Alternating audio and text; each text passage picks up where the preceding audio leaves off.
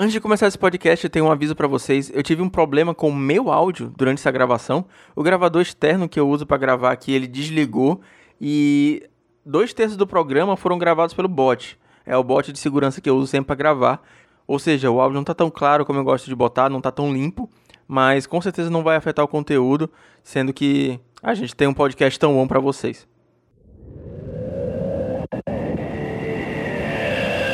Olá pessoal, tudo bem com vocês? Eu sou Fernando Portelada e bem-vindos ao Heavy Meta número 35.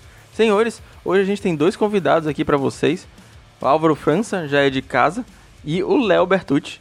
Opa, fala aí galera. Mais uma vez aí gravando aqui com, com o Fernando Heavy Meta. Sempre a satisfação fazer parte da, dessa gravação.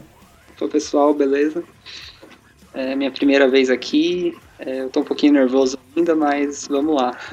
Antes da gente começar a ter uns recadinhos rápidos, o Heavy Meta tá no Instagram.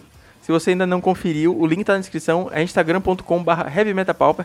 O Heavy Meta tá no YouTube também. E esse eu acredito que você já saiba. É importante que você se inscreva. A gente coloca uns gameplayzinhos e tem uma novidade.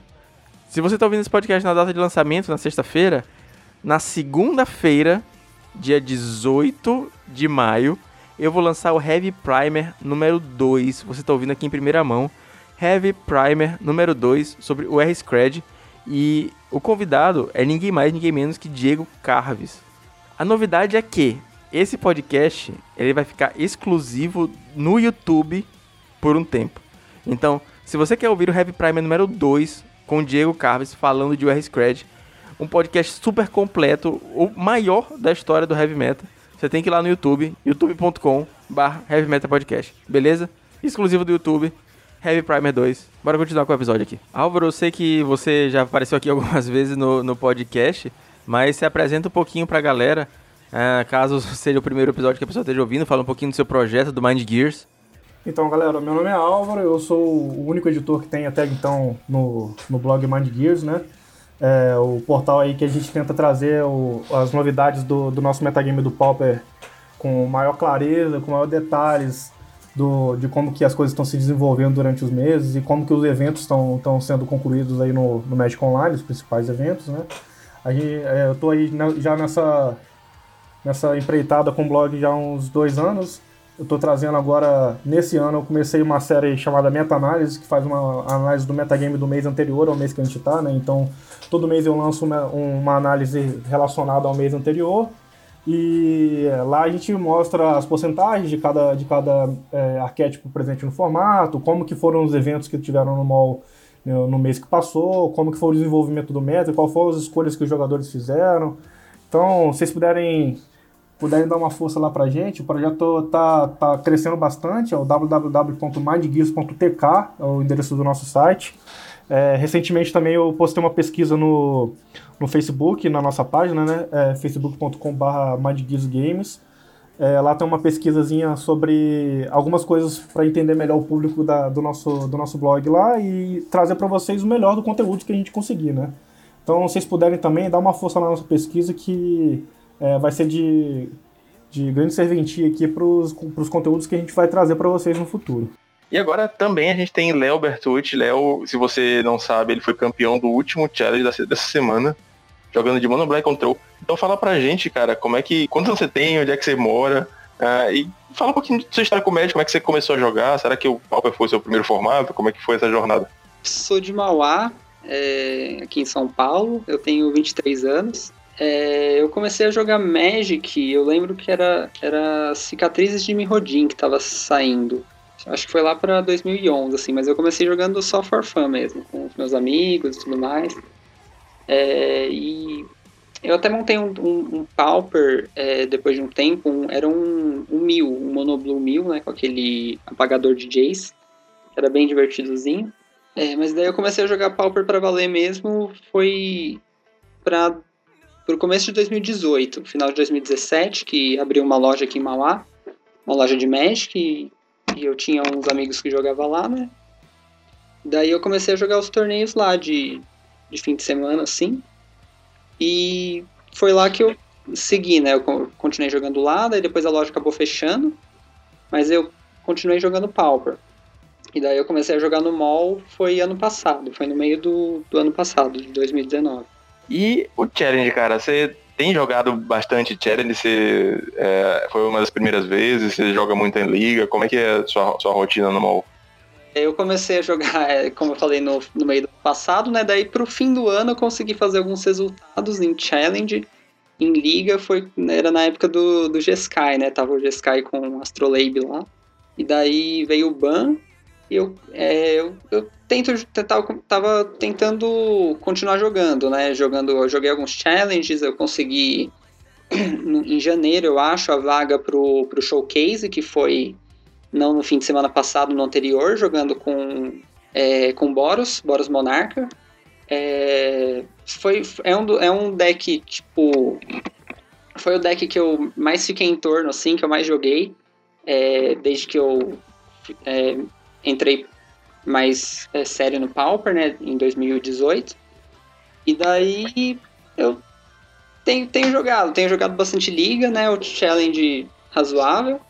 Daí depois que eu consegui essa vaga, é, eu tava tentando, eu tava jogando meio com, com um deck meio rogue, assim, eu tava jogando com, é, eu tava tentando montar um G-Sky de novo, Daí eu tava fazendo uma, uns resultados ruins, assim, ultimamente. tava tentando jogar challenge com ele, Daí tava dando pra, pra, pra levar, né, pra me manter, mas não tava, tipo, ganhando, lucrando nada, assim, entendeu?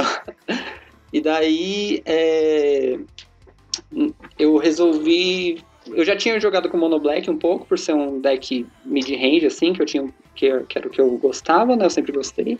E daí, é, como eu tava vindo com uma série de, resu de resultados ruins, né? Eu, eu tava me estressando também um pouco com o deck, ficando pouco bravo, assim, com misplay me, essas coisas, assim, que são decks é, um pouco mais difíceis, assim. Daí eu falei, ah, eu quero jogar com algo que, é, que seja mais tranquilo, assim. E o Mono Black, é, eu sempre achei um deck mais, mais tranquilo, assim, que não...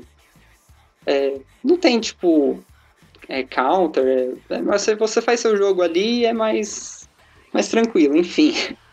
E daí eu escolhi ele para jogar o, o Showcase, que eu tinha ganhado a vaga, e o, e o Challenge, e acabou dando resultado. Acho que, que o gameplay dele é um pouco mais linear, né? Acho que essa é a palavra, porque não tem tanta, tanta micro decisão de cantrip e tudo mais, e, e fazer tutor. Isso, exatamente, exatamente isso. É isso, galera. A gente já conheceu essa bancada de hoje, então vamos falar de meta, porque tem muita coisa para falar hoje.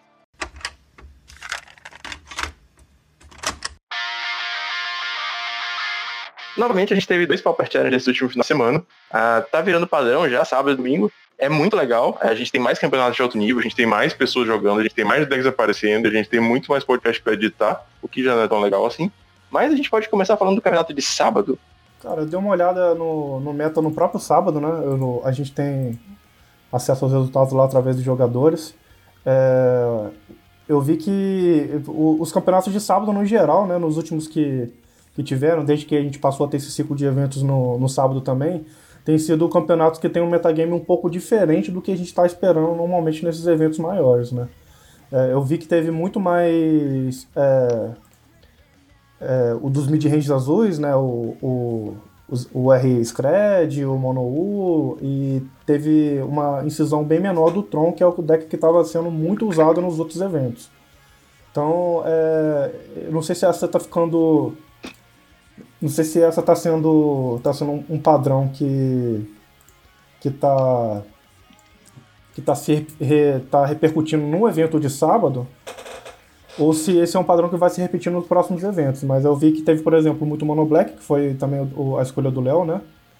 E teve muito muito Burn, que é um deck que vem se apresentando aí no meta com uma quantidade razoavelmente boa em todos os eventos mas que acaba tendo, tendo dificuldades para chegar em boas posições. Mas mesmo assim, um, como é um deck presente, ele acaba minando alguma das outras alternativas que tem de, de arquétipo no, no metagame. Enfim, no geral, assim, eu, eu acho que os eventos de sábado estão dando uma dinâmica bem diferente para os resultados e essa pegada aí do Mono Black ultimamente tem sido bem legal também para poder diversificar um pouco do metagame que a gente estava vendo.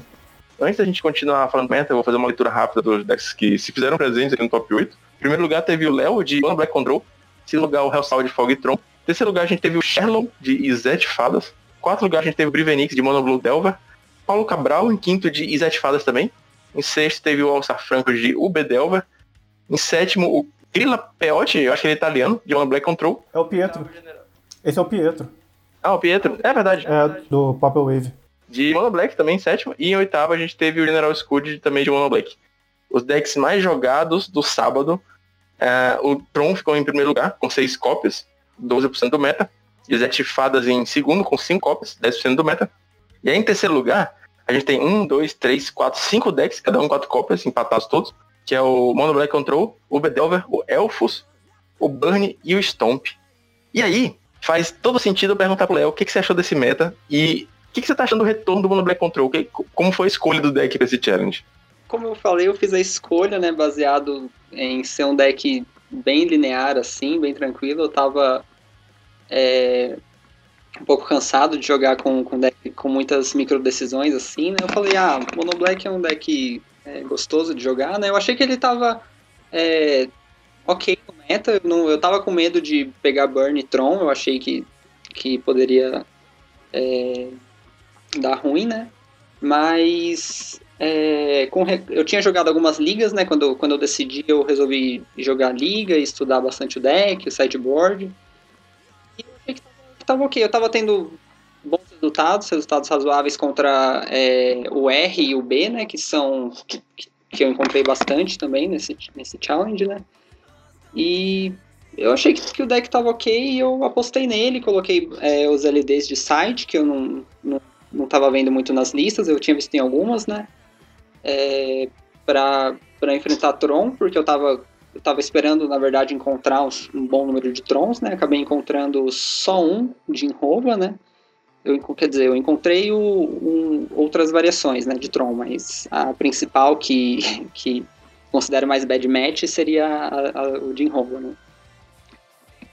E, e foi isso antes, antes é, com relação à decisão, né, de escolher o deck. E uma coisa legal que a gente consegue ver também é que com o ressurgimento do Mono Black Control, que tá, faz al- algumas semanas está sendo muito presente, inclusive ganhou o challenge essa semana, é, é mais uma pedra no sapato dos agros, né? O Stomp até foi o- um dos decks mais jogados, aqui empatado com outros vários em terceiro, mas eu tava olhando aqui as listas, o Stomp, por exemplo, né? Não fez nem top 16, porque, porra, muito Mono Black, tem muito Tron, que também é, é bom contra Stomp, e é, fica complicado, né, cara? É mais um, um deckzinho que é chato contra o agro, tá fazendo, se fazendo presente no meta. E esse tipo de estratégia, que é um dos três grandes pilares, né, de agro, combo e control, tá, tá cada vez mais excluído aqui no Pauper. Uma, uma coisa que a gente tem, tem que dar uma atençãozinha também é que, principalmente nessas últimas duas semanas mais ou menos, o, o R-Scred, que é um, um deck que já vinha já se, se mostrando presente no formato, agora deu uma sumida, deu espaço pro Tron, etc., mas continua ali tentando manter o, o Tron em xeque, né? É, ele tá começando a mudar um pouco da lista dele, né? Aquela lista que já tinha uma cacetada de fada e Delver, etc., já não é a lista que tá, que tá vigorando agora.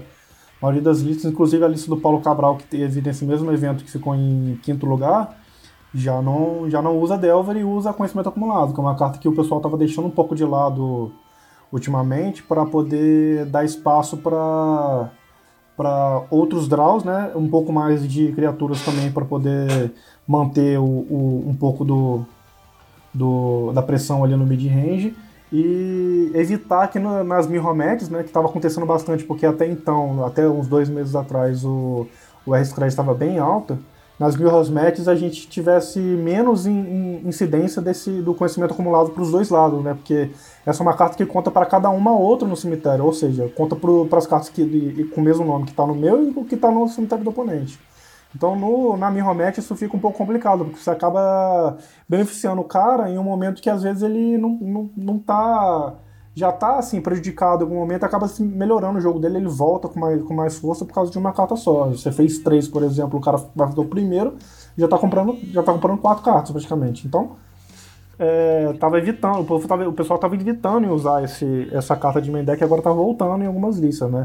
Principalmente pelo fato de que o deck caiu em quantidade agora e que também o formato ele tá indo um pouco mais pro late game. Então é, a quantidade de, de criaturas tá menor para dar mais espaço para as mágicas que fazem controle. Eu, eu acho que o conhecimento acumulado, né, é uma, é uma carta que ajuda bastante na match contra o Mono Black, né? É, eu queria só notar também que no, na lista do, do Paulo Cabral, ele usa só quatro fadas, né? Ele só usa as Spell Stutter. E daí eu fui surpreendido também quando eu enfrentei ele no, no Challenge, eu acabei perdendo para ele no, no Suíço.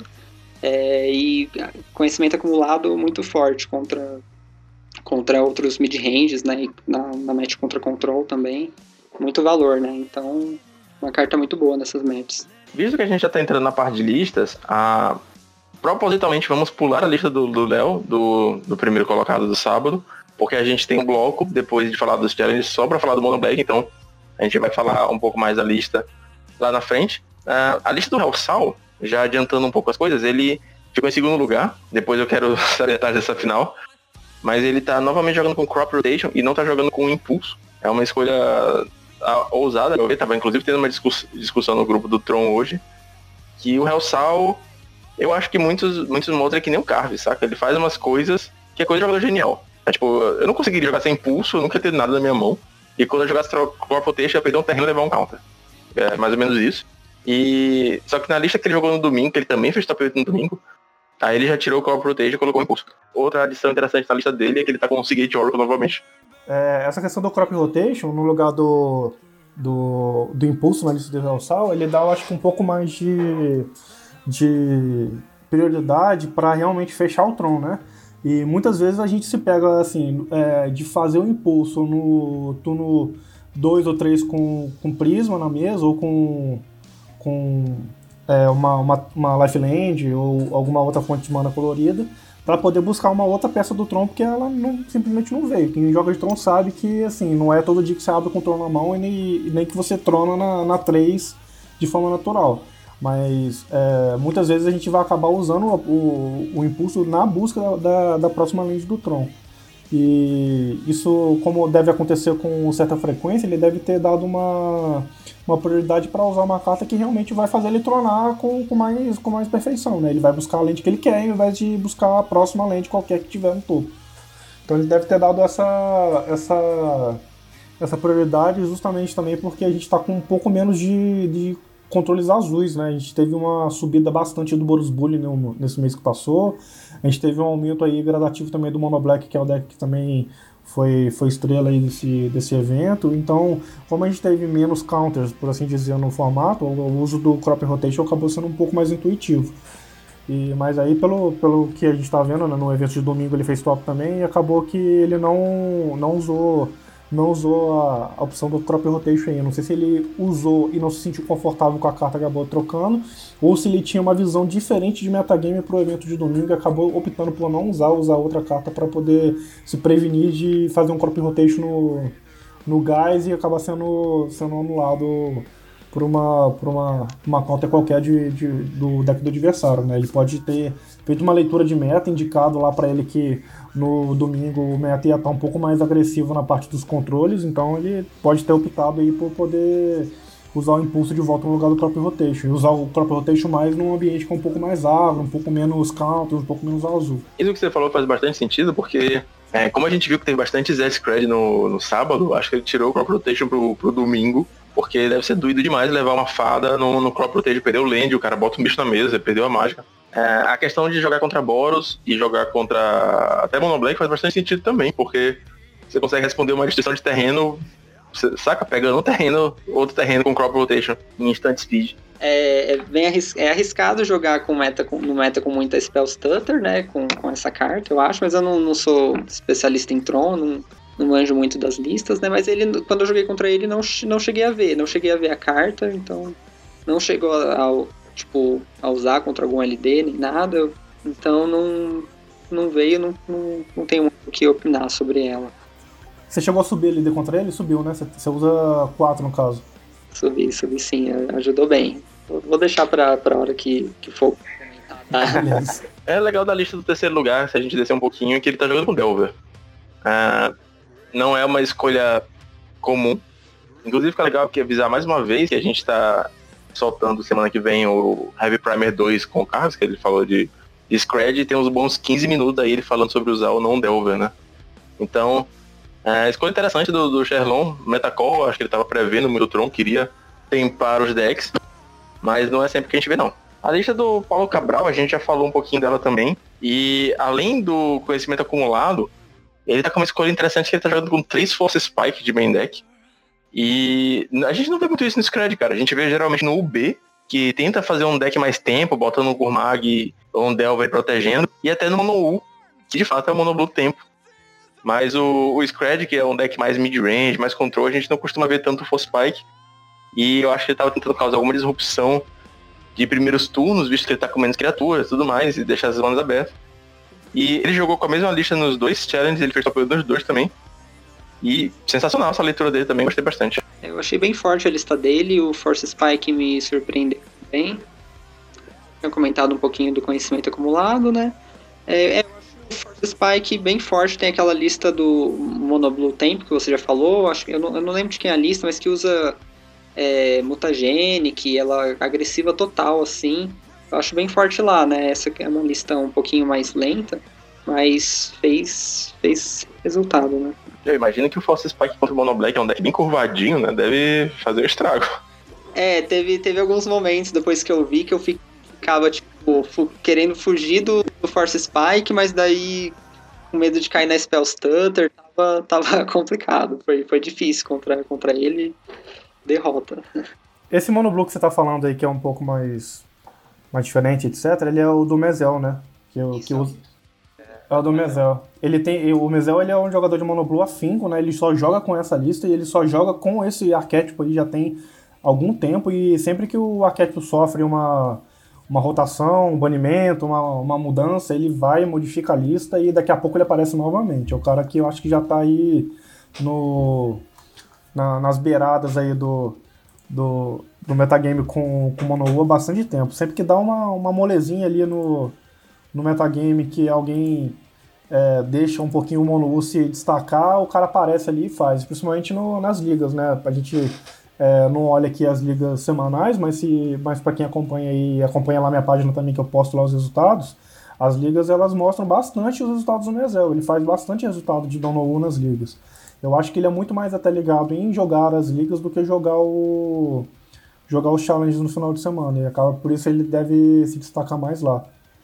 Mas mesmo assim é uma lista que é muito boa. E, é, e essa questão do Fossa Spike na, na lista, ele acaba gerando um, o que a gente chama. Não, não sei se hoje em dia ainda falam isso, né? Mas na época que eu comecei lá em 1940, que foi a época que eu comecei a jogar Magic, a gente, a gente falava, a gente falava, chamava de corner condition, que é quando você, é, você é colocado no canto realmente no, no jogo, né? Você é, simplesmente não consegue fazer aquilo que você está se propondo a fazer porque o cara tem resposta exatamente para qualquer coisa que você faz. Então, por exemplo, o cara está com duas manos destapadas, você está no turno 4. Se você fizer uma. Se você fizer uma, uma carta de custo 4, o cara vai ter um Force Spike. Se você fizer uma carta de custo 1, 2, o cara vai ter uma Spell Stunt. Então você fica no que a gente chama de Corner Condition. Você não consegue fazer absolutamente nada sem passar pela, pelo controle do cara primeiro.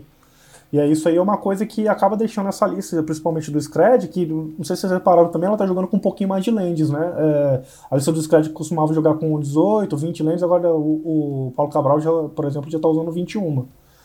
Então, é uma lista que ela fica um pouco mais próxima do que era o R Contra, que a gente tinha, que agora está um pouco sumido também, né? E o R Flicker também está um pouco sumido, que era aqueles decks que era, era o controlão, o controlezão mais padrão, né? Que é o você fazer as counters iniciais para poder impedir que o cara te vença no rush do, inicio, do early game e conseguir ainda controlar o, alguma das criaturas que cair dele e no late game você conseguir fazer uns bichos que te dão um valor, né? Tipo ninja, Golem, Spell Stutter para você ganhar nesse, nesse pouquinho a pouquinho. Ele fica um pouco mais próximo do que é realmente o R-Control. E aí o, o Paulo Cabral mesmo está usando mais lands, está usando mais controle, né? Por isso que ele está rodando mais Poços Pack.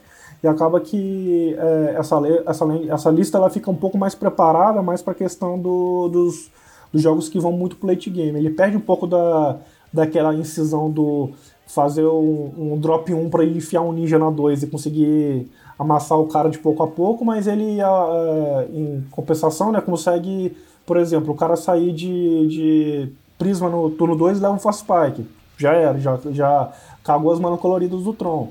É, o cara sair de terreno Rancido no, no, no, no, no, Santuário Místico também já acaba levando uma, uma, ou uma Spell Stutter se tiver fado o suficiente, ou um Force Spike, um Counter Spell, um Deprive, o cara não consegue realmente é, jogar o jogo dele fazer fazer todas as mágicas sem passar pelo controle. Eu acho que essa lista aí, inclusive, eu acho que é uma lista que, que tá me, me agradando bastante. Eu talvez até passe a testar ela daqui pra frente.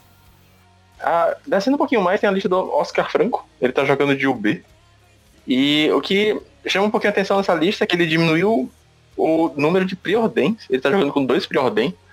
E é, cara, sei lá, é uma carta que pra mim é quase intocável, quase como tirar a lente do deck. E aí tá jogando com três Tossal também, que tava meio sumido, mas é uma deck interessante em, em meta de Mystic Santuário. Um foil. E basicamente isso, cara. É um Suffocate Filmes também. Suffocate Filmes é uma das cartas que tá mais vendo o jogo aí da nova coleção de Core. Mas eu achei ousado, cara. Dois Preordem. É, o Preordem realmente é uma carta que faz uma diferença enorme nesses decks azuis, né? Então, é, ficar, eu acho que na dependência dele às vezes é, é um pouco ruim.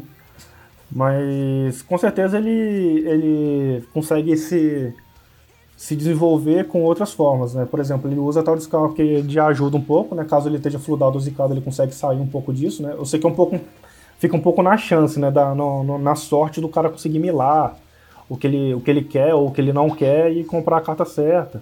Mas isso é para efeitos de de jogo, a probabilidade de você é, mandar é, de três cartas, você mandar duas que você não quer ir embora comprar uma ainda é grande. Então, é, o Toxical ajuda bastante, né? E o Tragic Lesson também, ele está usando três cópias do Tragic Lesson, então isso também conta aí na hora do, de, dos draws, né, das Queen Strips. Mas eu acho que não teve assim uma explicação, uma explicação muito muito técnica do porquê que ele usou pré-ordem, não. Pode ser que ele só tenha usado dois pré-ordem porque ele só tem dois. Pode... Não, não, é uma coisa, não é uma coisa estranha, né? A gente viu aí um tempo atrás que tinha uma lista de, de Boros Monarca que tava rodando uma Stonehenge no deck. O cara tava lá com, a, com essa carta jogada no meio do deck e ninguém sabia porque a gente até hoje não sabe o motivo da Stonehenge. Né? Então pode ser que o cara esteja usando dois Proden realmente porque ele só não tem, não tem, não tem mais, de, mais de dois para usar no, na lista, ou porque ele realmente quis, quis abrir mão da, da consistência do, do baralho em conseguir achar alguma coisa mais rápido para poder botar alguma coisa que, por exemplo, acelera o Gurmag. O, o Taudiskal acelera o Gurmag, né? Ele vai, trocou uma carta que vai, vai dar é, mais um pro Gurmag por uma carta que vai dar mais três. Então, pode ser uma, que ele tenha uma visão de jogo um pouco diferente também do deck. E como está surgindo muitas listas paralelas desse, desse que, eu, que a gente chama lá de Uber Next Level, eles estão surgindo com muitas listas paralelas que usam cartas diferentes. Esse Suffocate Filmes, por exemplo, é uma carta que tá aparecendo bastante, mas às vezes aparece, às vezes não. Aí tem lista que usa, tem lista que usa de side, tem lista que não usa nenhum. Como tá surgindo muitas listas paralelas, eu acho que é, os jogadores acabam ficando um pouco confusos também do que tirar do que pôr. Então, na dúvida que, que, você quer colocar uma carta que você acha que vai te ajudar bastante no, no jogo, que você não sabe o que tirar, você acaba tirando daqui tem quatro cópias, que normalmente para o tem, tem quatro, né? Eu acho que é isso aí mesmo que o Álvaro falou. É, eu só achei interessante também, vendo agora, que ele usa Spreading Seas de sideboard também. Eu não sei se é algo comum no B, parece que eu nunca que eu não tinha, não tinha visto. Então, não é uma carta comum, né? Ela não, ela não, não tem aparecido com, com muita frequência, mas é uma carta que tem, que tem razão para ela estar tá lá, né? Ela, ela é, um, é um LD, por assim dizer, para é. decks, por exemplo, como, a, como o Tron, que é o mais, mais provável, né? Que o cara suba isso ou é, contra os outros mid-ranges azuis também, o R-Scred, o B, Mono U, que usa Santuário Místico. Também transforma a carta em ilha deixa de ser. de ser. de ser fazer, fazer o efeito dela. Tudo bem que o cara pode fazer, voltar ela pra mão mandar os pedacinhos embora. Mas ainda é uma carta que entra e te dá um draw. É diferente de um LD simples, por exemplo, como tem no Ranço, Shocking Sands, é, Icequake, que é, simplesmente entra, quebra uma lente e acabou é três manas e você não tem retorno. Essa carta aí, ela acaba, principalmente contra o Tron, ela acaba entrando, fazendo o papel dela de segurar a lista um pouco, né, desacelerar um pouco o, o ritmo do Tron e te trazer uma carta de volta. Ainda é uma Trip. A lista do sétimo lugar do Piero de Mono Black, ela tá bem padrão. Então estou pulando. Mas a lista do oitavo lugar, eu acho que se tivesse um prêmio no Heavy Meta pra lista que eu mais tive que ir atrás de carta para ler, seria essa. tá. Tem muita carta que eu nunca vi na minha vida. Ah, detalhe. Uh, Alexandre Weber gravou um vídeo analisando todas as listas de Mono Black, assim, ele comentou as listas recentes que estão fazendo resultado. sensacional. Esse vídeo está na descrição. Então, uh, se você não viu esse vídeo ainda, depois do podcast, escute o podcast ao fim, por favor. Depois você vai lá e, e dá essa visualização ali pro Alexandre Weber também, que o conteúdo merece muito. Continuando, o Java gratuito aqui. A gente tem três Cry of Contrition, que é um sorcery que eu nunca tinha visto. Basicamente ele fala assim, o jogador alvo uma carta. E tem uma habilidade chamada Haunt, que eu também não conhecia. Quando essa carta é colocada no cemitério, é, depois de resolver, você exila ela e começa a assombrar uma criatura. E quando a criatura morrer, o cara descarta mais uma carta. Ele tá jogando com três dessa de main deck. Eu achei surpreendente, cara. É, então, já tinha. É, um tempo, uma vez, há um tempo atrás, tinha aparecido uma lista de Monoblack que fez uma liga, se eu não me engano, é, com, com Craft Contrition, né? Mas eu gostei demais da lista do, do General Scoot também. É, pretendo testar algumas, essa, algumas coisas, essa tech com mais Monarca, com é, até mesmo com Craft Contrition.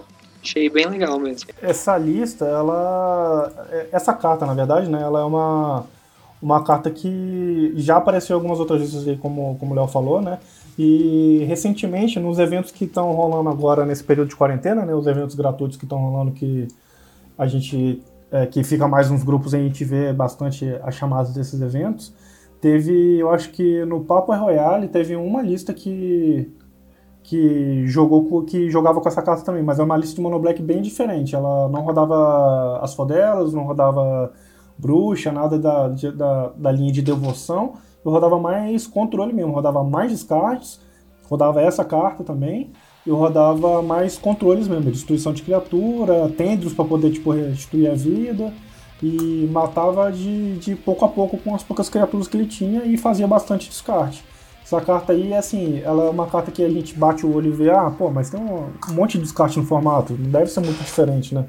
Mas se a gente analisar com um pouquinho de mais cuidado, num deck que você tá acostumado a fazer remoção, a remover criaturas do cara, não é, não é uma, uma, uma carta ruim, não. E uma, uma, em um deck também que você tá acostumado a perder criaturas para você não ter não ter uma devoção muito alta, né? Porque é, um, uma das estratégias aí que algumas pessoas usam contra o Mono Black é você reduzir as criaturas que tem mais de um de um custo de devoção para poder não tomar uma só delas muito grande. Um deck desse também também não é esquisito que você usa uma carta que tem essa habilidade.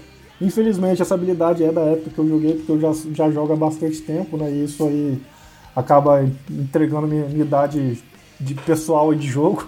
Mas é, na época ela não fez muito sucesso, ela jogou um pouquinho também no. Na época ela de Guild Pact, se eu não me engano, né? Ela jogou um pouquinho na época lá do T2 de, de Ravnica, da primeira Ravnica, e tinha lá um BW na época que fazia uns sacrifícios, que é mais ou menos a, a ideia de tipo você realmente fazer o cara perder duas cartas com uma só, né? Então, essa é uma carta que talvez a gente possa até estar tá subestimando ela até, até então. Pode ser que ela tenha um potencial aí para se encaixar, principalmente no Mono Black, que a gente ainda não tenha visto. É, eu, eu acho, só complementando, eu acho que ela é uma carta muito forte contra mid-ranges, né? E contra é, decks tempo também no, no, início de jogo. É, só que eu acho que ela pode ser um pouquinho ruim contra Tron, né? Porque você. Fica difícil você fazer o, o haunt dela, né? Então eu tava refletindo nisso para pensar sobre trocar, tipo, comparar ela com Duris ou com Divest. É, pode ser que no match do Tron seja melhor você fazer um swap com o sideboard, né? Você dá, dá um side out nela e entra com alguma outra coisa. Mas acaba que ela ainda é uma carta de. uma mana descarta um. Isso ainda dá uma atrapalhada no Sim, Tron, no é. G1, né? Não é uma carta totalmente inútil. No G2 você pode swapar por um, um descarte melhor, um Duras ou um Witchmind. O Witchmind não tanto, até porque o Tron tem prisma, tem mapa, tem tudo, algumas coisas que podem quebrar um pouco a potência do Witchmind, mas ainda é uma carta potente contra, contra o deck. E tem os LDs normais, né? Choking Sands, Hans Earth, Icequake, etc. Que, são, que o Mono Black também usa para poder dar uma desacelerada no Tron. Pode ser que no G2 simplesmente você swap um pouco desse, desse, desses descartes por LDs ou por descartes melhores. Mas acaba que contra o, a outra maioria do formato, né, que é Burn, Zed Mono, uh, Mono U, UB, é, Boros Monarca, todos esses decks que são mid-ranges e, e que tem aí remoções, etc, etc, ela acaba sendo uma carta que é até bem, bem legal de usar. É, até na, na, própria Mirror ela é excelente, né? É, na própria Mil contra Mono Black ela é uma carta potente também. Talvez tenha sido essa, essa a estratégia dele com tanto Mono Black aparecendo. Pode ser também. Tenho, cara, tem uma carta que eu gosto muito de usar contra Mono Black, que quase ninguém usa. Deixa eu lembrar o nome dela agora. Acho que é Mind, Mind Distraction. Que é uma carta de custo 3, você sacrifica uma criatura e aí o jogador alvo revela a mão dele, o oponente alvo revela a mão dele. Você descarta cada carta da mesma cor da criatura que você sacrificou. Isso aí é perfeito contra o Mono Black. Essa carta é preta também, né? Feitiço. Olha que Eu gosto bastante de usar ela, principalmente em. É, eu eu uso, usava bastante ela por conta do, dos metagames locais, né? Porque eu, eu jogo muito mais no físico do que no mall. É, então, a gente já, vocês já devem saber também né, que no, no metagame local, no Brasil, por exemplo, a gente tem muito Mono Black. Então, como na minha loja, por exemplo, onde eu jogava lá na, na cidade onde eu morava até dois anos atrás, tinha, sei lá, quando a gente fazia de 15 pessoas, tinha tipo 7 Mono Blacks. E aí eu, pô, botava isso aí pra dentro. Na época eu jogava de Tortex, então é, fazer um bicho preto ou fazer um mestiço e descartar pra ele ficar preto também não, não era difícil. Olhando também o side aqui do, do General School, ele tem umas, umas escolhas, é, entre aspas, novas. Ele tá jogando com um Benny Hound, que é uma criatura de War of the Spark, custa 1 barra 1 Lifelink ímpeto. E quem lembra, é, o Mono Black Control, que fez top 8 Nacional Pauper 2019, tava jogando com essa carta de side. A gente analisou a, o Nacional Pauper aqui no, no, no, Heavy Metal, inclusive vou deixar linkado na descrição. Se alguém quiser olhar, a gente fala um pouquinho lá do, do metagame. E outra carta nova que ele tá usando, nova com aspas, é o Fungal Infection, que é uma instantânea custo 1 preta. Que a criatura recebe menos 1, menos 1 até o final do turno. E você coloca uma ficha de Saprofita 1 barra 1 verde. Então, nessa pra responder uma fadinha aí, você consegue Uh, o cara na curva botar uma Spell Stutter pra 2, assim, pra 3, você consegue matar a Spell Stutter dele, botar uma fichinha também pra, pra bloquear e tal. É interessante. É, gostei mais, talvez, da Fungal Infection do que do Round. Na época que o Mono Black fez top 8 lá no Nacional, eu peguei os Rounds físicos, mas nunca tirei da pasta. Nunca consegui botar, encapar eles e botar ele na caixinha. Tá? Isso acontece. Tem muita carta que a gente acaba pegando que a gente acaba não usando. Nesse período, então, né, eu acho que eu peguei o...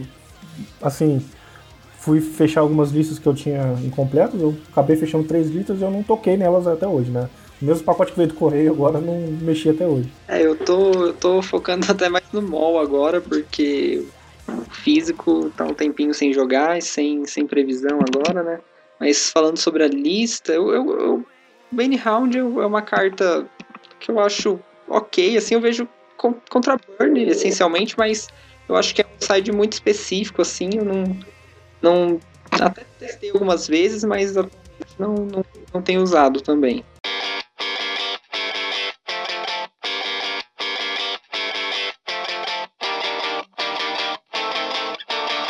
E a gente teve também um challenge no domingo.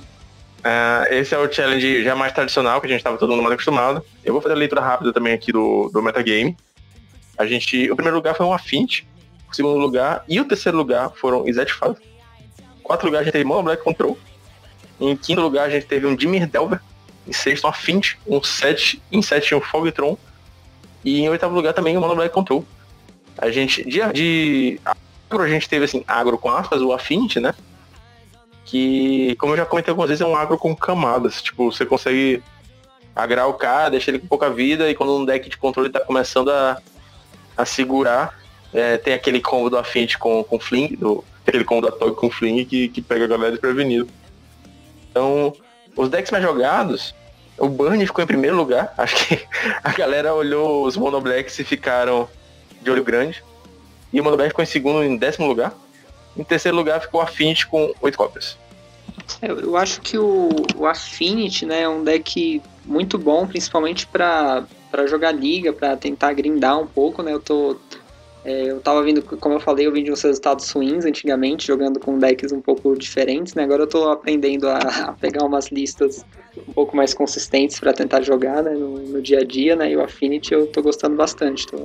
O Affinity é muito disso que o Fernando falou mesmo, né? É um, é um agro muito com camadas de dificuldade. Como ele tem. Eu já comentei isso no, no Heavy Metal que a gente fez anterior aí, que o Affinity, ele, como ele tem acesso a várias cores, ele acaba tendo acesso a várias respostas também. Então ele tem acesso às Blue Elemental Blast, Red Elemental Blast, Blast, Hydro Blast, que são quase, quase mesmo aí, mas que as listas usam também. Ele tem acesso a Ancient Crude, tem acesso a Ray of Revelation para destruir encantamento, tem acesso a, a Live No 3 para destruir encantamento também, tem acesso a Electric, ele, a, Cham, a Clarka Xamã, tem acessa muita coisa, né? Então é, acaba sendo um, uma lista que parece que é simplório, e alguns jogos realmente são simplórios, né? ele acaba se comportando de uma forma linear, mas ele não é assim em todos os jogos, ele realmente tem camadas de dificuldade. E se a gente for reparar aí os últimos eventos desse mês agora e do mês que passaram, o Affinity ele foi se encaixando aí no meta, né? Sempre que os trons subiam demais no, no, no metagame, o Affinity vinha e pá, se encaixava ali no meio. Aí aparecia um ou outro no, no top 8. E aí subia um pouco do, do, R-Scred, o B, etc. O Affinity caiu um pouco de novo. Aí aparecia muito Tron novamente, pau, o Affinity vai lá se encaixava no top 8 de novo. Então, o Affinity é um deck que já tá ali um tempo já se, se controlando, assim, para conseguir é, subir em posições melhores e toda vez que derem uma bobeirinha assim, cara, a Affinity vai, vai tomar, porque realmente, apesar de ser um dos decks do formato que tem mais resposta contra, né, que é um deck que praticamente todos os outros decks do formato têm resposta, tem side para usar contra, Ainda é um deck que é muito consistente, ele é muito agressivo, porque ele é um agro ainda, né? Então ele é muito agressivo é, em jogadas muito simplórias. Você pagar duas manas fazer um bicho 4-4 aí é para pouco deck que tem, né? Não é qualquer, qualquer, qualquer deck faz isso. E você fazer um bicho que é custo 0, 4-4 também, que é no caso do Impositomia também, também não é uma coisa muito, muito comum de ver nos agros. Então ele é um deck realmente muito agressivo. E ele te coloca ali no clock do Atog o tempo inteiro, de você, tipo, ter que se preocupar de o cara fazer um Atog flingar no mesmo turno, se você não tiver resposta, caixão vela preta que você sabe que não tem, não tem como fugir desse, desse combo, você tem que ficar o tempo inteiro atento. E o A20 é isso aí, ele já estava aí há alguns tempos, né, no, no artigo que eu fiz do meta-análise de abril, eu já tinha mostrado como que o A20 estava se posicionando bem durante o mês, como ele estava se mostrando um deck que estava se aproveitando realmente da situação do meta para conseguir chegar em posições melhores. E nesse metagame não foi contrário aí. O Tron caiu um pouquinho nesse metagame, né? ele deixou nesse evento. Ele deixou de ser o, deck mais procurado, mais jogado ali, ficou bem lá embaixo. Mas acaba que uh, o pessoal optou bastante pelo Mono Black, né? Que foi a escolha do Léo também no, no, no, evento de sábado, e pelo Affinity também teve bastante cópias. O deck mais jogado do formato foi o Bunny, que tem sido assim quem leu os meus artigos aí de março e de abril vê que o Bunny está sempre presente nos decks mais jogados, mas dificilmente ele chega ele chega a posições muito muito altas no, no top, né? É, eu explico isso nos artigos dizendo que o Bunny ele tem um plano de jogo muito linear e diferente do Mono Black que também tem um, um, plano de jogo linear, o, o plano de jogo dele é único, ele não consegue fugir daquilo, né? Então, se você não conseguir simplesmente fritar o cara com, com seus bans, você não ganha. Então acabou, o cara ganha tipo é, 9, 12 de vida com, com resistir à tempestade, você não volta mais pro jogo. Então, isso aí acaba atrapalhando. O Bunny é um, é um agro muito rápido também, né? Ele, eu acho que a gente. Eu, eu considero o Bunny um, um agro por ele, ser, por ele ser um deck mais rápido e mais agressivo. Ele realmente tem um perigo ali de te colocar no clock de você estar tá preocupado em realmente tomar um Fire Blast a qualquer momento e morrer. Mas ainda é um plano de jogo muito linear e por isso eu acho que ele não chega a posições muito altas. Concordo, concordo com tudo que, que você falou. Acho que eu, eu acho que eu vi o, o meta-análise, um dos, dos últimos, né? Acho, o termo acho que é Glass, Can Glass Cannon, né? Um deck que é linear, simples assim, é bom, mas é, alguma coisinha sai do. Você não consegue finalizar a tempo ali, o cara já ganha uma vida e já, já era. Né? Então, eu não, não confiaria muito para jogar torneios grandes assim. Eu não, não é minha praia.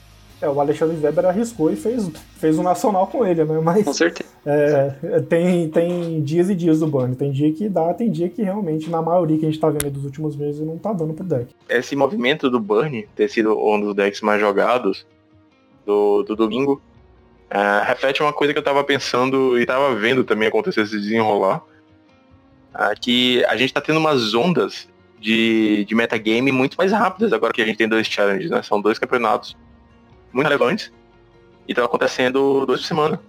Então, geralmente a gente tinha um, um, um, challenge e a gente só ia ver as mudanças a começar a acontecer nos decks, assim, na, obviamente, durante a semana nas ligas, mas a gente tinha mais resultados assim no, no outro challenge. Então, o challenge do domingo definia mais ou menos o metagame para aquela semana inteira. Então a gente está vendo que o metagame está mudando basicamente do sábado e domingo. Então, tipo, o Bird não apareceu, a gente, no sábado a gente leu 1, 2, 3, 4, 5, 6, 7 decks, né? Porque tiveram vários empatados. Não tem burn. Então, É, já passaram 11 cópias de Burn no, no, domingo, de um dia pro outro, a galera olhou, caralho, tem muito Mono Black aqui nessa porra e meteu, meteu Burn. É, tem isso também, né? O, o Meta agora tem, tem duas questões. A questão da gente ter mais eventos durante a semana, que isso ajuda o ciclo a se retroalimentar com mais facilidade, apesar de que eu acho que é, a entrada de novos jogadores no, no mall, que é o segundo tópico que eu ia, que ia tocar, que nesse período de quarentena muita gente ingressou no Magic Online para jogar, né? Isso está fazendo com que o metagame fique um pouco, um pouco perturbado com, com as entradas e demore um pouco para se estabilizar num ponto. Então a gente vê que, por exemplo, no mês de abril a gente ficou muito em cima do Tron, o Tron fez muito resultado e a gente viu pouco de mudança, parecia que os jogadores não estavam vendo que o Tron estava se posicionando bem. Mas na verdade era exatamente o contrário. Os jogadores estavam vendo realmente o posicionamento do Tron, só que como entrava muito jogador novo no, no, no jogo e muitos jogadores estavam tendo as experiências ali de, de primeiro challenge, primeiro, primeiras ligas de, de, do mall, assim, acontecendo tudo ao mesmo tempo, acabava que a quantidade de jogadores novos é, sobressaía em cima da quantidade de jogadores que já eram do, do formato que estavam fazendo a leitura do meta. Então causou o que eu chamei lá no, nos meus artigos de comportamento inelástico do meta, né? Que parece que o meta tá, é puxado o tempo inteiro por cima do Tron, mas ele não volta para cima dos outros decks. Mas acaba que acontece isso também que o Fernando falou. A gente tem eventos agora que estão acontecendo dois dias no, no, no final, do, do, final de semana, no sábado e domingo. E acaba que agora que o pessoal está ficando mais esperto, o resultado de um evento influencia diretamente no outro. Então acaba que esses dois eventos aí, é o módulo desses dois eventos, né, um pouco de um, um pouco de outro, acaba ditando o metagame da semana. A gente pode começar então a falar das listas. A, a lista de primeiro lugar, que foi em Affinity, ela tá, mais uma vez, botando força em uma tendência de usar o Navigator's Compass no lugar do Batracoid. Batracoid que é uma cartinha que vinha jogando os Affinities desde sempre, desde Mirrodin, lá em 2002, 2003. E agora a gente tá vendo várias listas abrirem mão do Batracoid para jogar com, com outras cartas, inclusive o Navigator's Compass e o Eating Well, que estão virando já staples dentro do Affinity. Eu acho uma mudança interessante, porque o Batracoid, beleza, é uma criatura que entra geralmente de graça, mas ela troca muito mal com as outras coisas. E o Navigator's Compass, ele corrige sua mana, ele te ganha uma vidazinha ali se você estiver jogando contra o Burn e tal, precisar diminuir o clock do oponente. E o Eating Well, cara, essa eu acho uma carta sensacional, porque dá Scry, você ajeita o seu topo, e aí então já consegue dar aquele teste sensacional de comprar duas cartas que você realmente precisa. E no final do jogo, quando já tiver mais mana, consegue comprar duas cartas e continuar mantendo o gás. Todo deck assim, meio agro, acaba perdendo gás.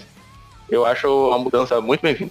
É, o Affinity é um dos decks que eu mais pilotei no, no Pauper, né? Eu comecei a jogar Pauper aí na época que o formato ainda estava bem pequenininho, com Affinity, porque eu já tinha tudo do deck que eu joguei de Affinity no T2, né? Então praticamente tudo que eu tinha para que usava na lista da época lá eu já tinha. E eu joguei muito tempo só de Affinity porque na época eu realmente não tinha dinheiro para comprar outras cartas, então só dava pra jogar disso. Então eu fiquei muito tempo refinando lista com Affinity, muito tempo analisando meta com Affinity também.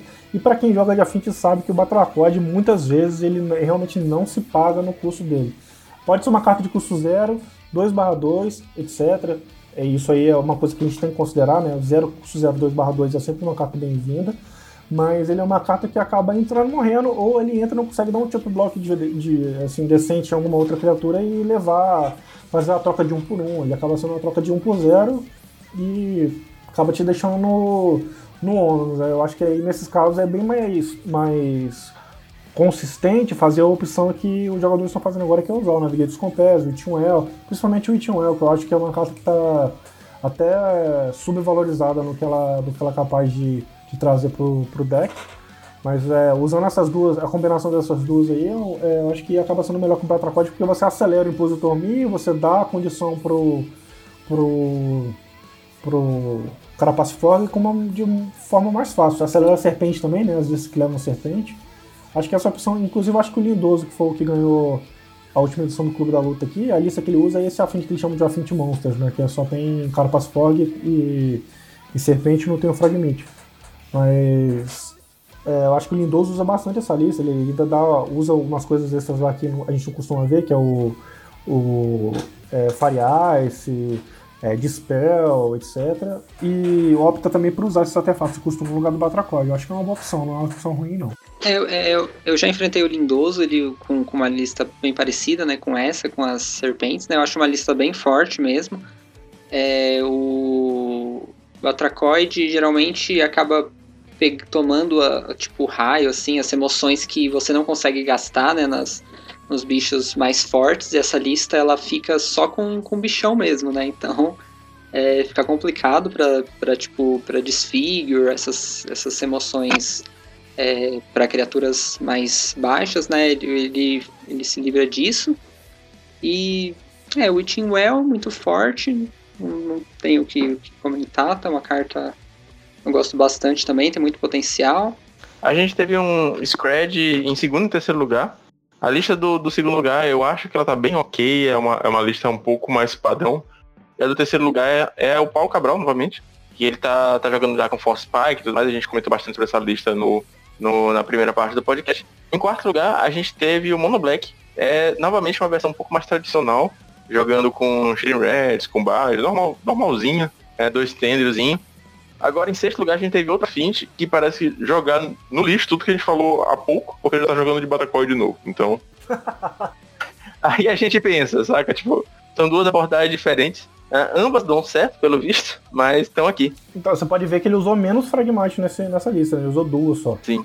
E ele deu a opção aí também de usar Dispel de, de main deck, que é uma mágica que tá assim, sendo mais comum no, nas listas de Affinity do que era antes, né? Mas eu acho que, assim, tem algum, algumas coisas que a gente. Algumas listas que a gente analisa de vez em quando, a gente tem que levar em consideração que a lista é dividida mais ou menos em três camadas, né? É, primeiro são é, o core do baralho, que é o que faz ele funcionar. O segundo é o key condition, que é o que mata. E o terceiro é o suporte, é o que dá apoio para que o core e, o, e a key condition funcione. Então tem a, essa parte do suporte, eles são slots que são mais flexíveis na lista. Então são, são cartas que você pode mudar com mais facilidade sem causar um impacto muito grande na forma que o deck funciona. Então, se você mantém o core, você mantém as seu conditions, você mexer nas cartas de suporte ali não vai mexer muito no seu plano de jogo. E é mais ou menos isso que acontece com a Fint aqui, né? Que a gente vê que, tipo, os caras tiram tira uma criatura, bota um artefato a mais, ou tira um artefato, bota uma criatura, e essas modificações aí, elas são realmente livres, porque elas não impactam muito o seu plano de jogo. O plano de jogo do deck continua, continua do, da, da, no mesmo, né? O plano é fazer bichos grandes e agrar o cara, ou fazer uma toga flingar na cara do, do oponente. Mas o, a forma que você dá suporte para o seu plano de jogo funcionar, né? Que é aquela diferença não sei se eu comentei isso aqui já, eu acho que não, mas a diferença entre estratégia e tática, que a estratégia é o que você pretende fazer e a tática é a forma como você pretende executar a sua estratégia. Então é, é como se a sua estratégia fosse a sua key condition e o core do seu baralho que é o que faz ele funcionar e a sua tática fosse a forma como você faz o seu, o seu baralho funcionar, é o, o suporte que você dá para para que condition. E aí acaba que gera realmente esses slots no baralho que você pode mudar um ou outro que não tem muita diferença no seu plano de jogo. Óbvio que impacta nas matches, né? Por exemplo, você usa Navigator's Compass na lista do Affinity, contra um, um burn, isso vai ser extremamente é, pesado na decisão, na decisão do jogador. Mas é, não é uma carta que ela simplesmente vai mudar o seu plano de jogo, você não vai passar a jogar diferente por causa dela. Mas é uma carta que vai te auxiliar em algum. em algum. em algumas metas específicas. Então vai muito da leitura do meta e você saber como mais ou menos que você espera que o meta esteja, para você saber como que essas cartas de suporte elas podem ser incluídas no seu baralho sem, sem atrapalhar o, o seu plano de jogo e ajudar mais contra o que você está esperando enfrentar no, no, meta.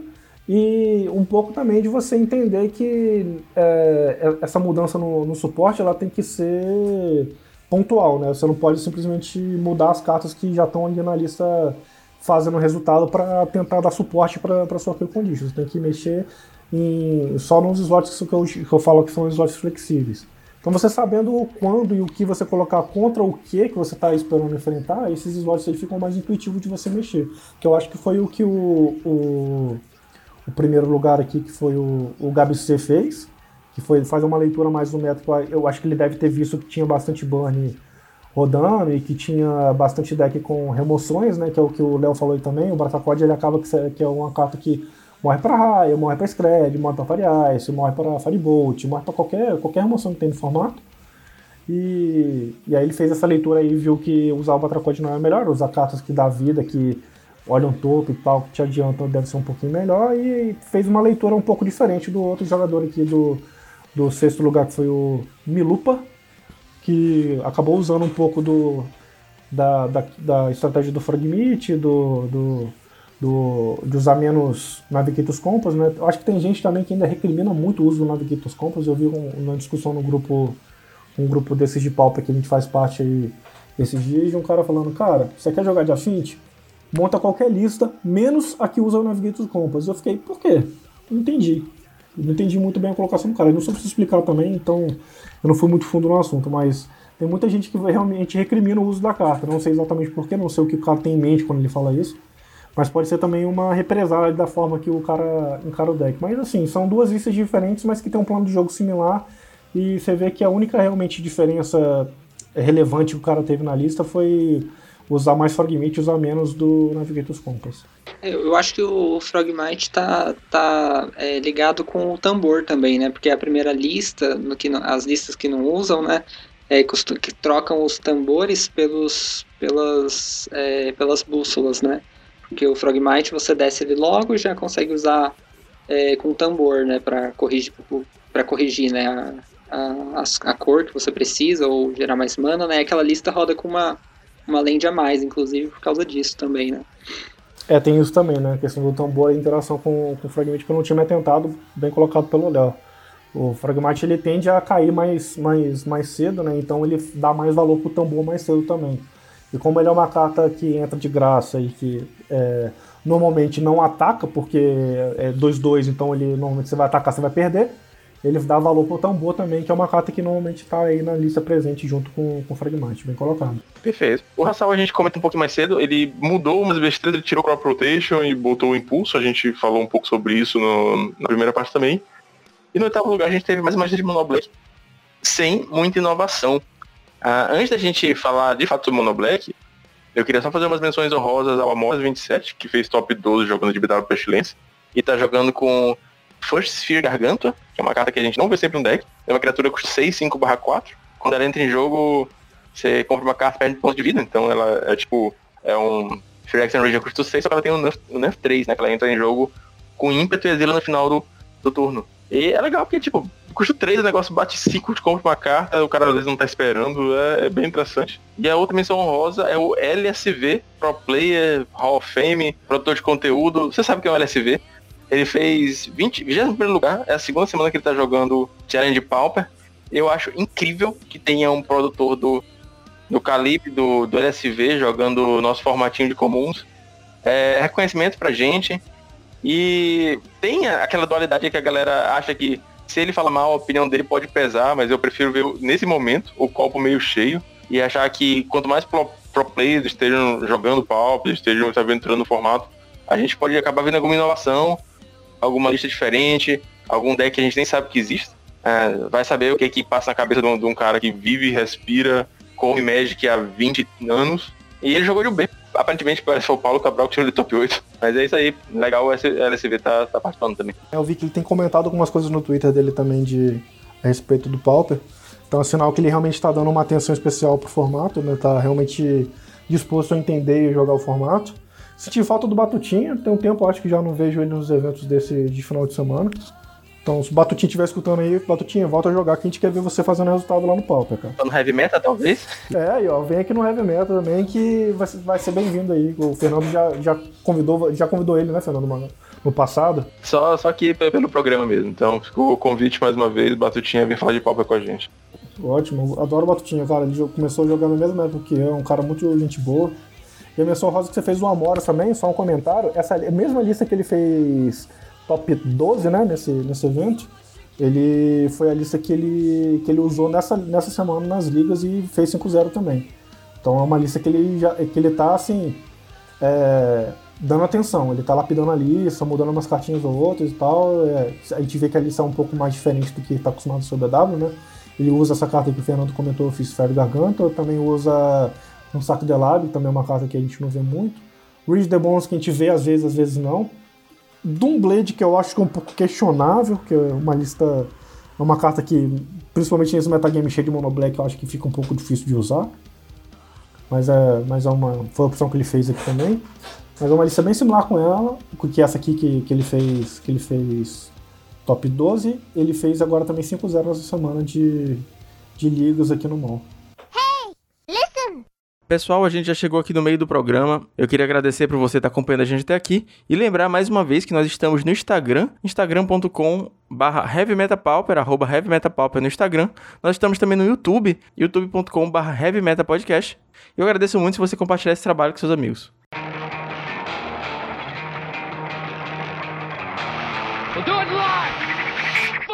Então, finalmente chegamos à, à cereja do bolo desse podcast. Eu queria saber do Léo, cara, como é que foi o challenge? Qual foi a partida mais difícil? Não vou nem perguntar qual foi a partida mais fácil, porque acho que até fica feio. Mas qual, como é que foram as matches? Fala também um pouquinho da final com, com o Hellsal, cara. O Hellsal, assim, é, tá no, no hall dos grandes players do, do formato. É um cara que, que muita gente se inspira nele. Eu, inclusive, já, já vi muita lista dele, joguei aqui na cidade. Como é que foi essa final? Como é que foi o caminho aí pra vitória? Bom, é, eu comecei, né, abrindo o challenge enfrentando o Burn, né? Daí é, já bateu aquele medinho já, mas consegui sair de A bem, consegui fazer Mercador na 5, né? E consegui levar. É, eu tava mais com medo mesmo de, de, de Tron. É, durante o Suíço eu peguei. É, eu peguei um Tron, mas era um Tron com. aquele Tron com, com criatura, sabe? Que usa Crusher, usa. É, é o Fangren Tron, né? O Fangren Marauder. E daí foi um. Foi, foi difícil, né? Da mesma forma, mas pelo menos as emoções são, são mais úteis no Game 1. E deu para levar. É, daí eu peguei dois ao longo do, do challenge todo, né? Eu peguei dois URs e dois UBs. Que eram o que, o que eu já tava pegando bastante na liga também e foi, foram razoáveis. Eu perdi pro Paulo Cabral só, com a lista, com a lista dele com conhecimento acumulado, com é, desses que eu, que eu falei. Eu peguei um é, o G Barreiras do, do Matonical. Acho que essa foi a match um pouco mais tranquila, porque as emoções ajudam bastante, né? Não vou dizer fácil, mas foi, foi um pouco mais, mais razoável. É, eu peguei Mirror também, peguei o General Scud no, no suíço. E daí eu acabei 4-2. Eu consegui as vitórias no início, né? E daí no final eu, eu, perdi, eu perdi as duas mais pro final, e daí eu fiz o top 8. No final, daí é top 8, eu enfrentei o Oscar Franco e o Sherlon, né? É, de UB e UR novamente. E finalmente o Hellsal, né? Que daí já bateu aquele, aquele um pouco de medo de novo. Primeiro de Enrovatron que eu tava enfrentando no, no Challenge, né? Mas eu tava bem preparado, tava com, com os LDs. O Mono Black sobe, sobe bastante coisa, né? Contra o Tron. Umas 12 cartas, eu acho que eu costumo subir contra o Tron. E foi, foi puxado, cara. Game 1 ele foi ligado a 5. Eu fiquei com uma pequena esperançazinha de ganhar Game 1, mas daí não, não deu. O Tron é, fechou o Tron, fez meu Drifter, conseguiu conseguiu controlar o jogo, né? Eu fiquei por, por pouco assim de fazer um marcador e conseguir ganhar, porque eu consegui desenvolver bem no começo, mas não deu. Ele conseguiu anular todos os marcadores, é, voltar exclude e foi, foi complicado.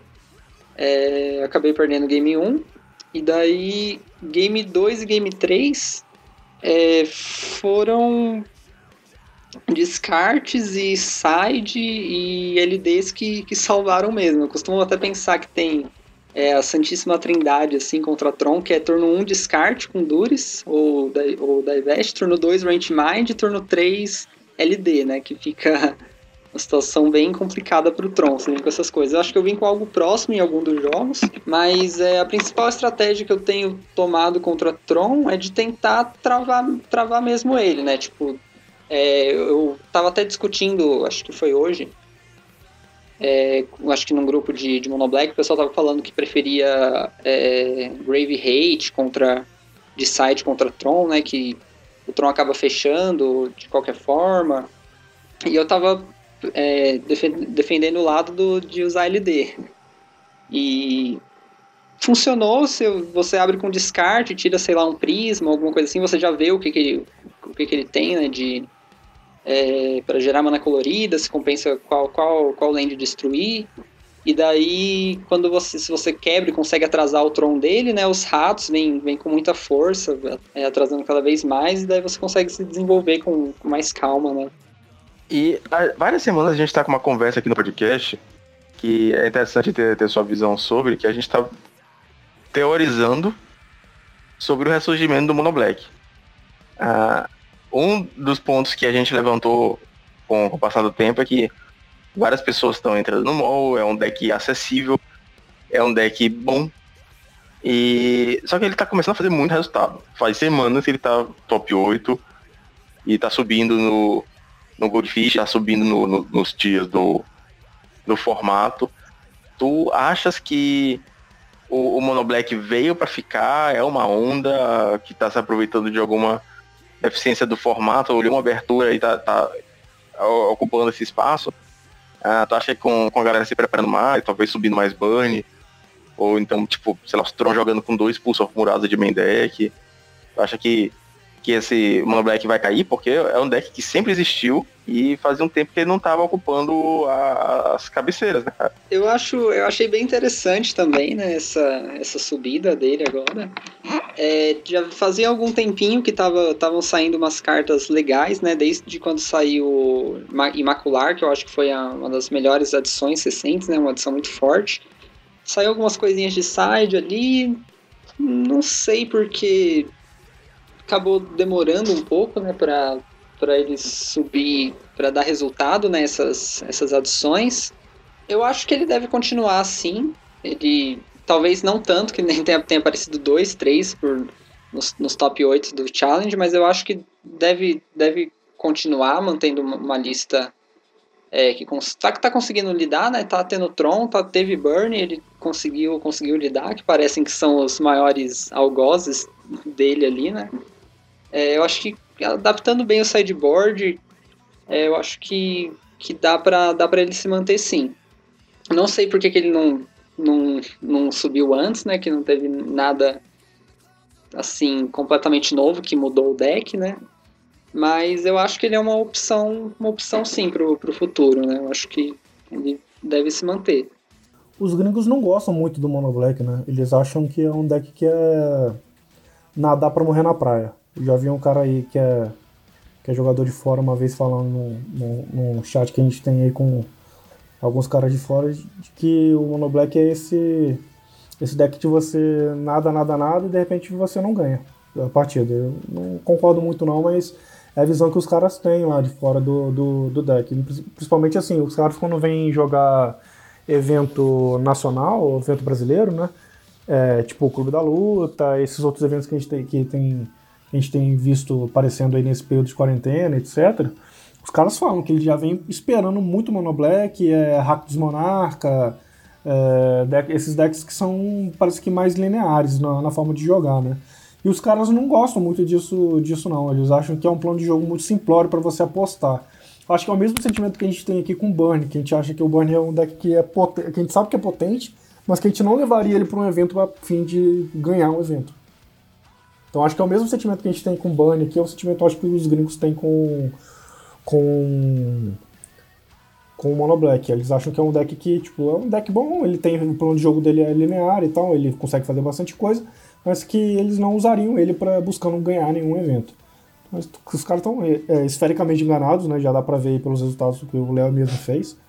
Mas é, eu acho que isso aí pode ser um, do, um dos motivos do porquê o deck não se destaca muito no mall. Então tem. E como a gente nesse período agora de quarentena teve uma entrada muito grande de jogadores brasileiros no mall, né? Muita gente focando no mall, gente que já tinha conta focando no, no mall e gente que ainda não tinha conta criando conta para poder jogar no mall, porque não tá podendo jogar físico. Então a gente teve realmente uma incidência maior desse daqui, principalmente de, de, do, nosso, do nosso próprio país. Interessante esse, esse ponto de vista, não, não, não tinha pensado nisso, não sabia que é, que os gringos. Eu sabia que o, o brasileiro gosta muito, né, do, do Mono Black, mas não tinha visto por esse lado ainda. Pode ser realmente que é, por falta de, desse investimento no deck, talvez por, por outros grandes players é, de fora, né, não, acabou não, não rendendo resultado anteriormente. Né. É, inclusive, eu acho que o Brasil ele foi um dos, dos países que os jogadores mais desenvolveram a lista do Mono Black, né? Realmente testaram, trocaram carta e testaram novamente, e fizeram uma build diferente, e testaram uma techzinha aqui, uma techzinha ali, um side diferente. Eu acho que o, nosso país, eu acho que a Itália também, em um determinado período, né? Agora eu acho que eles já não estão mais tão ligados no, no, no deck, mas é, acho que foram países que deram uma, uma, um gás legal no, no, no desenvolvimento do Mono Black como deck, né? Como arquétipo mesmo no, no formato. E isso aí também mostra que o porquê que ele está aparecendo mais agora, né? Como a gente desenvolve bastante a lista, muita gente que vem de fora e jogava com Mono Black fora acaba querendo jogar com Mono Black dentro do, do mal também. Então acaba virando uma escolha realmente popular aí no meio do, dos jogadores. É, eu, eu, tenho visto uma, uma pequena, quer dizer, eu tenho sentido pelo menos uma sumida dos, dos Boros, que eu não, não entendi muito bem, né? Eu não tenho enfrentado nas ligas, que também é, Boros Monarca costuma ser uma match um pouco difícil, né? É, eu tava um pouco receoso dessas matches pro Challenge, mas eu não peguei nos últimos, nas últimas ligas, nesse no Challenge. Faz um tempo que eu não, que eu não enfrento. Inclusive, eu, é, eu, eu tava com um pouco de medo de Boros Bully. Eu coloquei os Rancid Earth na, no sideboard. Eu tava com quatro é, do que dá 2 de dano, acabei de esquecer o nome. Shocking Sands. Isso, Shocking Sands. Eu acabei colocando o Hands de Earth mais por causa do, do Boros Bully, mas eu acabei sem nem testar. Porque eu acabei não enfrentando mais depois que eu, que eu coloquei. É, mas não enfrentei mais e acabei encontrando mais esses é, o R's e mais esses baseados em azul, em azul, né? Mas faz tempo que eu não encontro um Boros assim. Esse pode ter sido um dos motivos também que o Mono Black está se destacando agora, né? A queda dos Boros, que como você falou aí, o Boros é um match é um pouco complicado. Eu, particularmente, eu, eu não gosto de jogar de Boros contra Mono Black. Eu acho que é, me incomoda bastante. Eu não sinto, não sinto esse, esse ânimo todo, não. Mas, no geral, os jogadores realmente veem, veem o match do, do Boros como um match problemático pro Mono Black. É, tal, é, o pessoal talvez tenha investido no, no Tron, por, por estar com bastante Tron, né? O, talvez o pessoal te, esteja fugindo, né? Do, do Boros apostando mais no azul, né? Mas é, realmente pode estar influenciando. Eu, quando eu, eu jogava, eu joguei bastante de Boros é, antes, né? E eu, eu gostava da match contra o Mono Black. É, criaturas mais leves, né? É um, tipo, para manter o monarca, ele, ele, ele consegue fazer um, um pouco mais rápido né, as criaturas, fazer o monarca longo. E eu, eu acho que era, seria uma match ruim, né, pra mim jogando com, com, como Mono Black, né. Eu até investi um pouco mais em Monarca, coloquei três, tava tentando focar mais nisso, né. A sumida do Boros Mas... também foi uma coisa que me intrigou aí, né, porque o deck vinha se destacando bastante aí nos últimos eventos, tinha bastante gente querendo usar, já teve evento aí que teve tipo dois no, no top 8, e de repente de repente sumiram os decks. Eu não sei se foi tipo realmente um, o comportamento cíclico aí do, do metagame que fez os Boros Bullies realmente caírem em uso, porque estavam enfrentando algumas matches que não eram melhores pro deck, ou se foi realmente um, esses eventos foram outliers, ou seja, o que eu tô querendo dizer com outliers? Significa que tipo, esse evento em específico não teve Boros Bully, mas que no próximo provavelmente deve ter mais.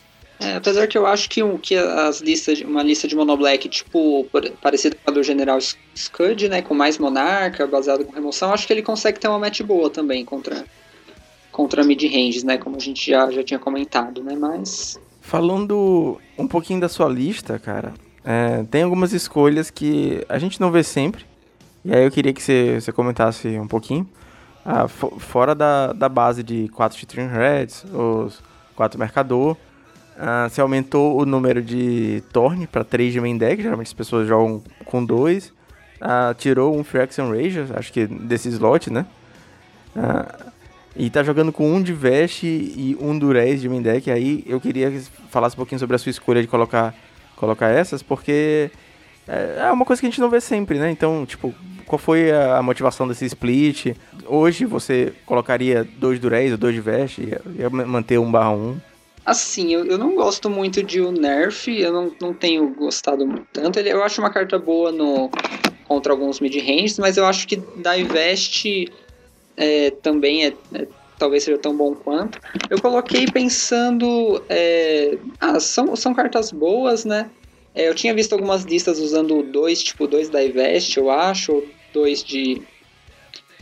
Não, acho que eram dois da Ivest mesmo. E daí, como eu tava com três Duris de side, eu acabei dando uma balanceada, um de cada, e passei o da Ivest pro side, né? Porque o meta parecia bem equilibrado. Eu acho que são cartas boas contra, contra os Bs e o Rs da vida. Contra Tron é sensacional também. Eu acho que se, se vem na mão inicial, é, são, são sempre excelentes, né? Até, até contra agro, né?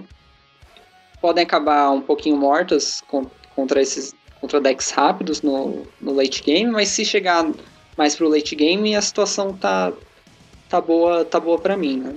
Thorn, eu acabei preferindo um Thorn no, no lugar do Phyrexian Rager também. Monarca, né? Eu tô, tô acostumado a jogar de, é, de Boros, como eu já falei, né? Eu é, gosto de dar draw. Eu acho o, o efeito.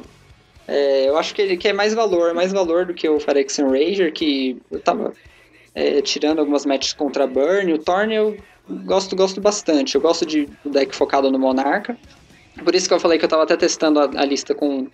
Quer dizer, vou começar a testar a partir de agora a lista com até com quatro monarcas, a lista é, parecida com o General Scud. Outra, outra questão que a gente pode comentar também uh, interessante é o sideboard. Você já comentou do, do split entre o Rancid Earth e o Choking Sands, beleza, isso, isso a gente sacou. Tem uma carta que a gente não tá vendo sempre, que é o Faricas Libation. Quando essa carta apareceu lá no, no último Teros, eu achei ela incrível, porque é uma remoção de encantamento preto. Por uma mana a mais, você tem esse poder de escolha de sacrificar uma criatura em encantamento, acho legal. É, e a gente não tá vendo tanto, tanto jogo assim. Aí eu queria saber da tua decisão de colocar ela aí no side e se fez alguma diferença. Bom, é, eu, eu, eu coloquei ela no, no lugar, num slot né, de remoção é, para uma criatura só, né? Que eu sempre costumava deixar. Eu gosto dela porque eu, eu, eu gosto de subir ela contra Burn também, para tirar, tirar a maldição, né?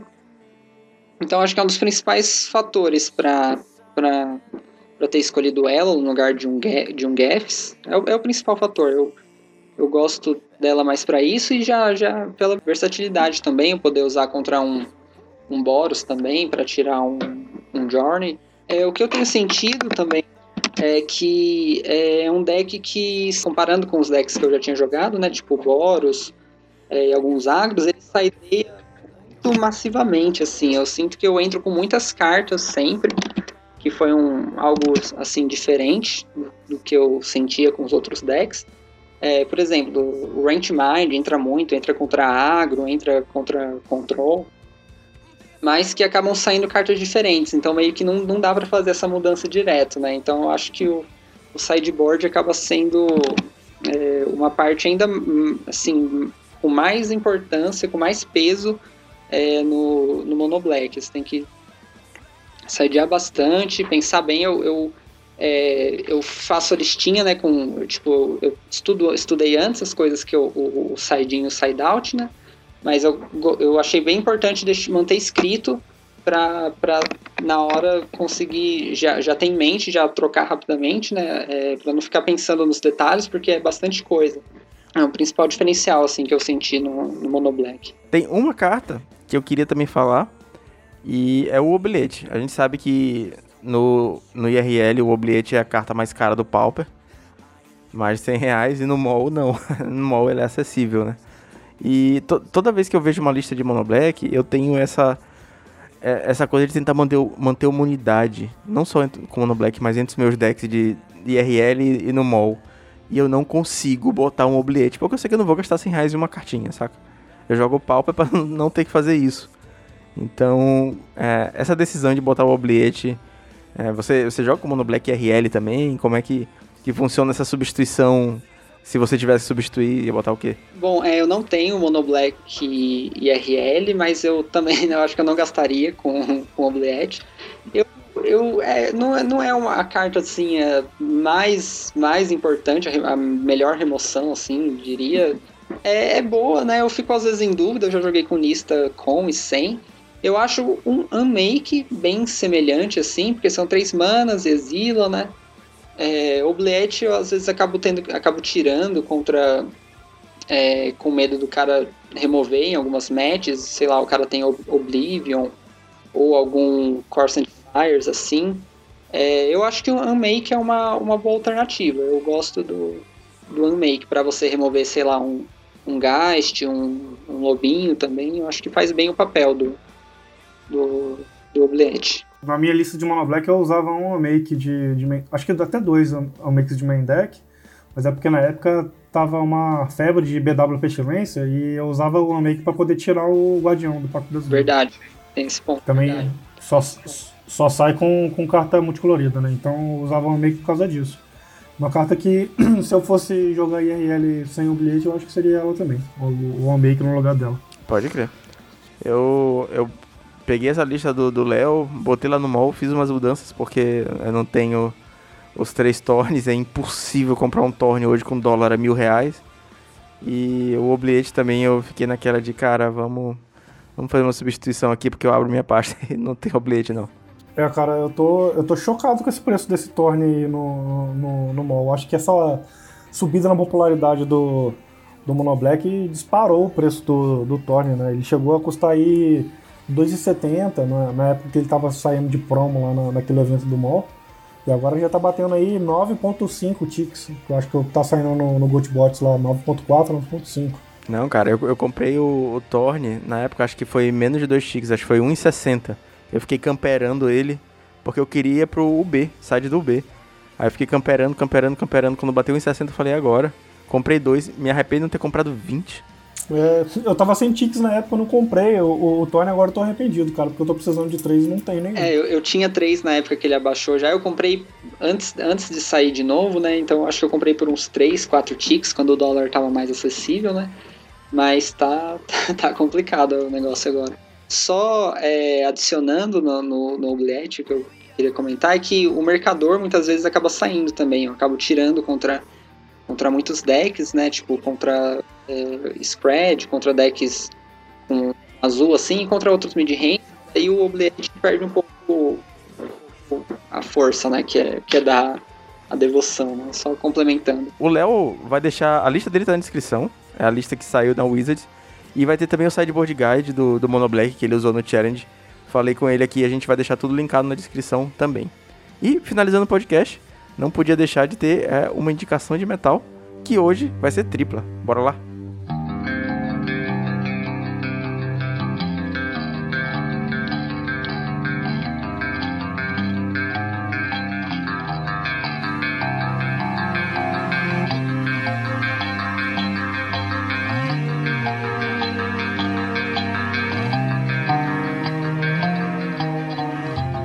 Pensando no que eu, relembrando a data que eu ia, que eu comecei a jogar Magic, eu relembrei um pouco do passado, eu pensei numa música que, que eu ouvia na, mais na adolescência, numa banda, é do System of a Down, é a Aerials.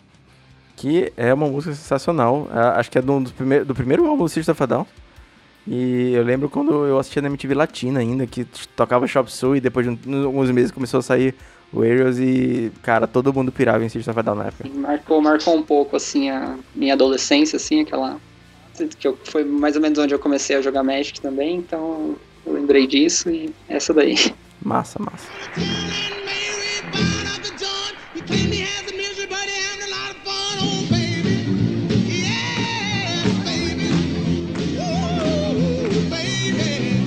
Então, a minha indicação desse, dessa vez, eu é, vou fugir um pouco do metal, metal do, da coisa, mas eu vou fazer, fazer uma, uma pequena homenagem aí a um, um grande percussor do rock que faleceu agora recentemente, que foi o Little Richard, né? Então vou deixar a Tutti Frutti do Little Richard. Pode crer, que massa. É, infelizmente, mais um nome que se vai, né? Não acompanhei muito, mas sei da importância do, do Little Richards pra, pra música como um todo. E essa, assim como a indicação do Léo e a minha que virá a próxima, estão todas na playlist colaborativa do Heavy Metal, com todas as indicações de metal. E o link tá na descrição. E a minha música de hoje é uma música brasileira, o nome dela é Tente. Não é metal, é, é mais hardcore.